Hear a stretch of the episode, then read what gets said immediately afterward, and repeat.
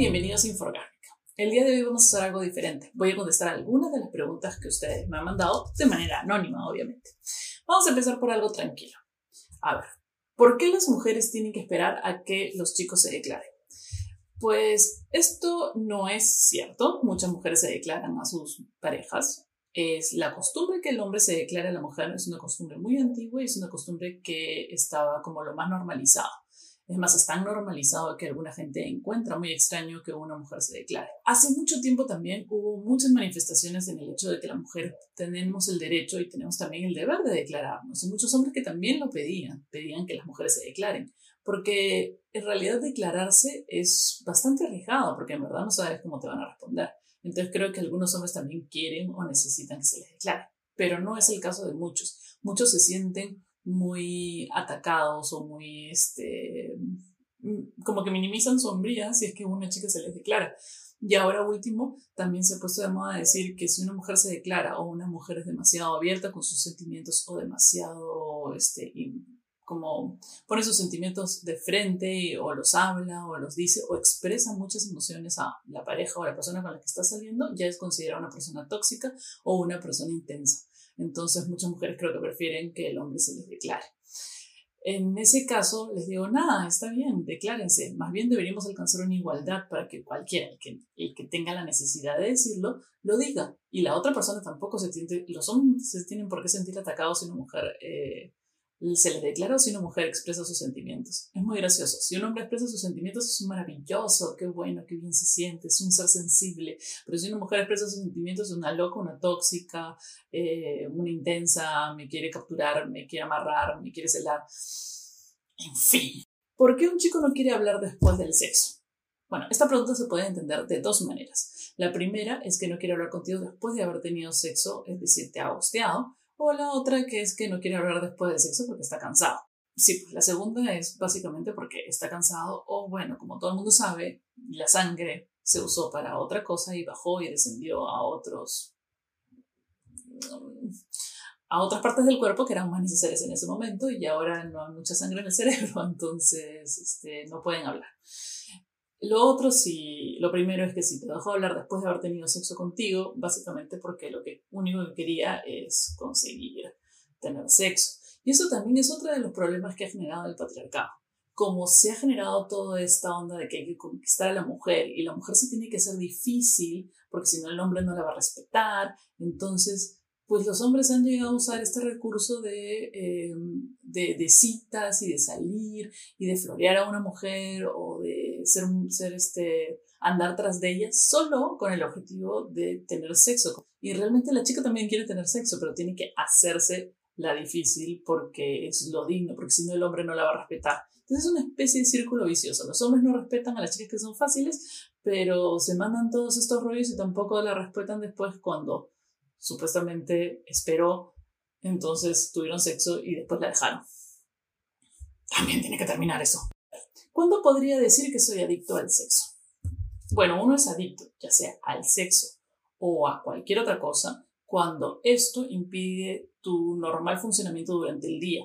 Impide que vayas al trabajo, impide que te relaciones con las personas, impide que logres tus metas y se vuelve una cosa perjudicial para ti y para los que te rodean. Por ejemplo, si eres una persona que ha perjudicado sus trabajos o ha perdido muchos trabajos porque no pudo dejar de acostarse con las personas o de acosar sexualmente a las personas en su trabajo, estás con tienes un problema. Si eres una persona que porque crees que eres adicto al sexo, porque eres adicto al sexo, acosas a cuanta persona se te cruza y, y atosigas a las personas para, claro, eso es un problema. Si simplemente eres una persona que, ah, me encanta el sexo, ya está, es normal. Si eres una persona muy adicta al sexo, que es de aquellos que necesitan masturbarse tanto, que faltan al trabajo por pasarse un día mirando pornos y masturbándose, tienes un problema. Mientras no, eh, no causes daño a las demás personas o no perjudiques a alguien más o a ti mismo y tu trabajo, no tienes una adicción, simplemente te gusta. ¿Cómo hago para ligar mujeres maduras? Bueno, las mujeres maduras básicamente estamos de oferta. Eh, hay un montón en Tinder, hay un montón en Tinder y muchas ya pasaron por las relaciones, muchas ya han estado casadas y la verdad que también solo quieren divertirse, en realidad. Pero claro, venimos de una época en que los hombres tomaban la iniciativa y también creo que algunas quisieran que los hombres tomaran más la iniciativa de muchas cosas, así que yo creo que mandarte casi es suficiente. Pero claro, educadamente, con respeto y con consentimiento. ¿De qué otras maneras se puede estimular aparte de la penetración? Uf, mira, vamos a quitar de una vez el mito que la penetración es la única manera o la manera en que las mujeres se satisfacen. Basta ya. O sea, la penetración es una y muchas veces, casi en un 80% de las veces, ni siquiera es la adecuada para las mujeres. Puedes estimularte en casi todas tus zonas erógenas. Eh, puedes estimularte a través del clítoris, puedes estimularte a través de la parte externa de la vulva, puedes estimularte en tus zonas erógenas, en la parte de atrás de la rodilla, en la base del cuello, los pezones. Hay gente que tiene orgasmos con los pezones, no es necesario, o sea, no existe un solo tipo de orgasmo y el sexo no es solo la penetración. Recomiendo que lo que hagas es, eh, a la hora que te estás masturbando, eh, explorar, explorar todas las formas en que a ti te guste, para que cuando tengas una pareja puedas conversarlo con esa persona y le digas qué es lo que tiene que hacer, porque no, no viene con manual. Entonces uno tiene que decir lo que le gusta, si no, no va a funcionar. ¿Duele demasiado la primera vez? O sea, lo que a mí, no, a mí no me pasó, a mí no me dolió. Creo que hay mucho estigma sobre la virginidad, que es un concepto, es una idea, es una cosa inexistente, que y se ha dado en, muchos, en muchas representaciones de pérdida de virginidad, en muchas eh, películas. Hay este mito en que, en que duele, pero no duele. El canal vaginal tiene el mismo tamaño, ya sea tu primera vez o tu tercera vez o tu cuarta vez. No es que se anche por, mientras más uso, imagínate, si no, que tendría, las mujeres andarían con unas patas así. O sea, por ahí puede entrar, por ahí puede salir un bebé y no es que después de que sale el bebé todas las mujeres se quedan como si fueran jinetes de, de caballo. Entonces, eh, no es que, que no, no, existe ese mito de la virginidad, de que te rompan el himen, que duela. Todo eso es mentira. Es una mentira para alejarte de que pruebes el sexo. Pero recuerda, tienes que ser emocionalmente madura para poder, eh, para, para que sea tu primera vez. No lo hagas así porque experimentas y que sí. Por lo menos ya, espérate un tantito, ¿no? Dice, nunca pude llegar al orgasmo con la persona que amo. Lo amé tanto que tuve que fingir. Error. Nunca hagas eso. Si amas a una persona y esa persona te ama de vuelta, tienes que conversar si vas a vivir mucho tiempo con esa persona, tienes que conversar acerca de lo que te gusta, de lo que no te gusta. Entonces, si le dices, mira, nunca he llegado contigo, vamos a empezar desde cero. Entonces, vamos a probar estimulando aquí, estimulando allá, usando esto, usando el otro. Si no se puede así, tienes que hacerlo de repente usando algún tipo de estímulo externo, algún juguete, lubricantes, cosas interesantes. De repente tú te excitas más mentalmente entonces estás muy preocupada por no llegar o porque la otra persona disfrute, que de repente estás bloqueando tu, propio placer. Entonces, no. Y lo mejor, o sea, la mejor forma para llegar al orgasmo de la manera y disfrutar el sexo es la confianza. Tú eres dueña de tu propio placer, tú eres la que tiene que decir, no, sabes que a mí me gusta así, a mí me lo haces así y, y es la única forma que funcione. Una noche me dijo mi reina y hoy solo me ignora. Para ti te recomiendo que veas el video que he posteado hace una semana sobre el ghost. Parece que es una maniobra em, muy natural y muy instaurada en el patriarcado, por ejemplo, el hecho de tratar de conquistar a una mujer para simplemente lograr el objetivo de tener sexo. Y una vez que lo tienen, zafan culo. Igual las mujeres también piensan que tienen que hacérselas difíciles para poder conseguir a un novio. Entonces yo creo que de repente si sacamos el sexo de la ecuación, alguien puede llegar a conocerse de verdad como personas. ¿Por qué soy tan sexual? Amo el sexo y sobre todo cuando tomo. ¿Por qué? ¿Eso es malo? No, no es malo. No es malo en cuanto no perjudiques ni a ti ni a los demás. Eh, nunca nada es malo. Nunca nada es malo a menos que le haga daño a otros o a ti mismo. Entonces, eh, el tema cuando uno toma se desinhibe más. Mucha gente encuentra mucho más placentero tener sexo en drogas o en alcohol que otros. Otras no, otras prefieren estar sumamente conscientes. Hay gente que ni siquiera puede dar el primer paso si no está borracha. o por lo menos con algo de alcohol encima, ¿no? A menos que conozca a la persona muchísimo, ahí sí normal. Pero a veces me inhibo mucho, entonces no lo hago. si eres una chica, creo que de repente el, el mundo y la sociedad también ha causado ese tipo de cosas, que si eres una persona demasiado sexual, tienes una imagen o estás visto de una cierta forma en la cual no es bien visto o no es bueno o está estigmatizado, digamos. Pero no te preocupes por eso, está, es totalmente normal que te guste el sexo.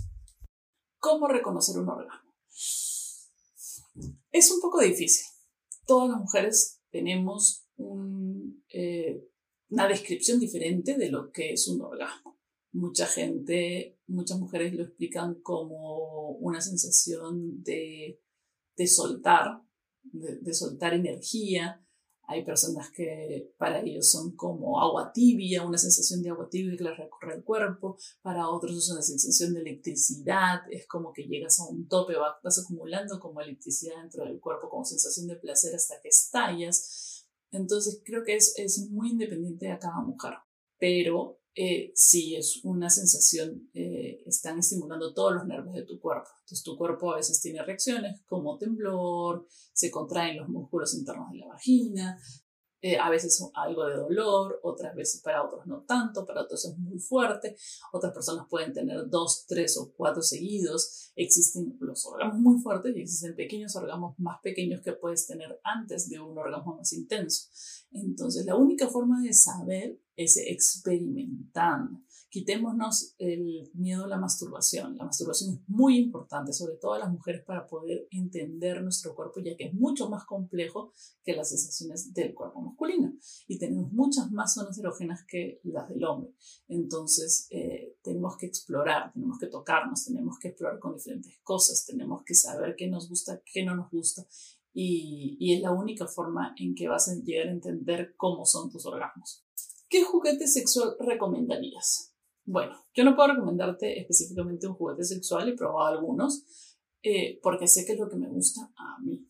Entiendo que hay muchas mujeres que les gustan diferentes cosas, o diferentes velocidades, o diferentes ritmos, o diferentes intensidades. Entonces, lo mejor es que, siguiendo la pregunta anterior, te conozcas, te masturbes, te toques, disfrutes, entiendas qué es lo que te gusta a ti, si te gusta que te estimulen el clítoris, si te, si te gusta la penetración, si te gusta que toquen el punto G. Todas esas cosas son importantes para saber y con eso puedes ir a una tienda especializada en la cual eh, con toda esa información puedas escoger el juguete o el, pues, el juguete sexual que más te convenga y con el que mejor te sientas. Escuché que se debe tener sexo con amor porque intercambia energía. Y si quiero con mi amigo con derechos, creo que el amor no es la palabra correcta. Se tiene que tener sexo con algún cierto tipo de onda. Es decir, no se puede tener sexo con mala onda, no se puede tener sexo por venganza, no se puede tener sexo si no te gusta la persona, no se puede tener sexo con odio, pero no quiere decir específicamente que tengas que tener sexo por amor. La pasión vale como sensación positiva de energía. El cariño vale como sensación positiva de energía, si es que a eso te refieres. Hay gente que cree en los intercambios de energía. Ok, y claro, es mucho más recomendable y también para sentirse mejor sexualmente y para que todo salga mejor en ese momento, es como una persona con la que te lleves muy bien y que tampoco haya toda esta onda de, uy, bien me va a llamar, o sea, que todo quede muy claro, que todo quede muy específico y que todo sea con la mejor onda, porque otro tipo de sexo no va a ser ni bueno para ti, ni por eso, ni emocionalmente hablando. Ya no siento lo mismo al hacer el amor con él debería dejarlo. Mira, si en principio ya te estás planteando dejar a una persona, básicamente es probable que lo vayas a terminar haciendo o sí deberías hacerlo, porque ya hay ciertas dudas. Em, si ya no sientes nada cuando tienes sexo con otra persona, puede ser por varias cosas, no solo porque ya no lo quieras, sino por eso, porque la relación se está deteriorando. De repente, si rescatas la relación, eso cambie. De repente es porque simplemente están haciendo cosas diferentes en el sexo, están haciendo casi lo mismo en el sexo y eso no te agrada. Eso no quiere decir que la relación esté mal. Entonces creo que son dos aspectos diferentes que tienes que valorar cuál es el que está bien o está mal, porque uno depende del otro. Si la relación está mal, el sexo probablemente vaya mal. Si el sexo está mal, la relación probablemente funcione mal. Y si ya lo estás pensando, es mejor hablarlo. Hablarlo con la persona con la que estás para poder solucionarlo en el caso quieras solucionarlo. Y también para poder conversar y dejar las cosas bien en claro de todo lo que pasó, si es que al final no sigues con esa persona. A ver, otra pregunta. A ver, otra pregunta. ¿Cómo le digo a mi esposo que quiero juguetes sexuales? Mi pregunta es, ¿por qué le tienes que decir a tu esposo que quieres algo? O sea, si tú quieres un juguete sexual, vas a la tienda, escoges el juguete sexual que quieres y después llegas y le dices, mira, mejor me compré esto, podemos usarlo juntos. O decir, me compré esto el otro día. No hay ningún roche. Un objeto, un juguete sexual no reemplaza a la pareja. Un objeto sexual cualquiera que sea se usa en una relación de pareja y es muy entretenido y muy interesante y hace la relación mucho mejor si ahora tu esposo tiene una forma de pensar un poco retrógrada y piensa que su masculinidad se va a ver mermada por un juguete o lo va a comparar con un juguete o decir no te satisfago, por eso necesitas un juguete, más bien tienes que hablar con tu marido acerca de su forma de pensar, no del juguete o de ninguna otra cosa. Si lo otro es que es porque tu marido está, es el que tiene que dar el dinero, la siguiente recomendación es salir y busca un trabajo Sé independiente económicamente para que nadie te diga ni mierda de los juguetes que te compras. Me da miedo coger y quedar embarazada y no confío tanto en los condones. Me parece muy bien que no confíes absolutamente en los condones. Los condones no aseguran el no salir embarazada, eh, protegen, pero sí tienen que ser usados para protegerte de cualquier enfermedad de transmisión sexual. Si estás tan preocupada y como dices tu pregunta, tienes ya 21 años, eh, te recomiendo que vayas a sitios como Impares, donde te pueden informar de los métodos anticonceptivos, eh, los mejores métodos anticonceptivos para ti, a tu edad, dependiendo de tu ciclo o dependiendo de lo que necesites y los puedas adquirir. ¿Cómo saber que una mujer ha llegado a un orgasmo? A ver, sí, imagino que todos están preguntando lo mismo para saber si alguna vez hicieron llegar a una mujer o toda su vida han vivido engañados. Probablemente el 80% de las veces han sido engañados. Sí.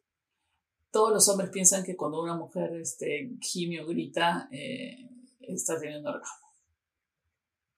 Graso error, amigo.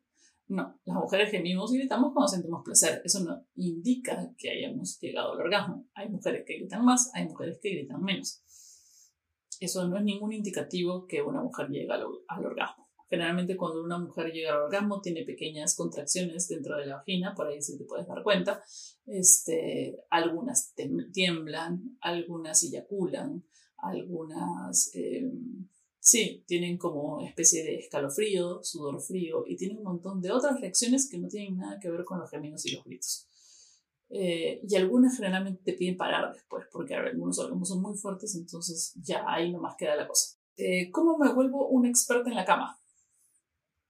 Practicando, practicando mucho, practicando sola y practicando con otra persona, practicando lo que a ti te gusta para poder satisfacerte. Una vez que agarras la mañana de cómo satisfacerte a ti mismo sin necesidad de otro, entonces puedes empezar a practicar con otras personas. Preguntar, preguntar es muy importante pero no preguntar al mismo, preguntar antes o preguntar si más rápido, más lento, porque cada persona es diferente. Entonces, dependiendo de con la persona que estás, hay que hacer diferentes cosas. Hay personas que les gusta el sexo más rápido, más violento, hay otras que les gusta más suave y no tan intenso.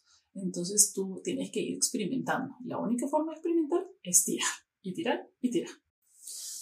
Bueno, y la última pregunta que me han hecho varias personas es acerca de sexo anal. Cómo empezar, cómo se siente, cómo hacer, qué técnicas mi novio me lo pide y yo no quiero, yo le quiero le pido a mi novia y ella no quiere, etcétera, etcétera. Entonces, como eso requiere de un episodio completo, lo voy a dejar, obviamente, para el próximo episodio.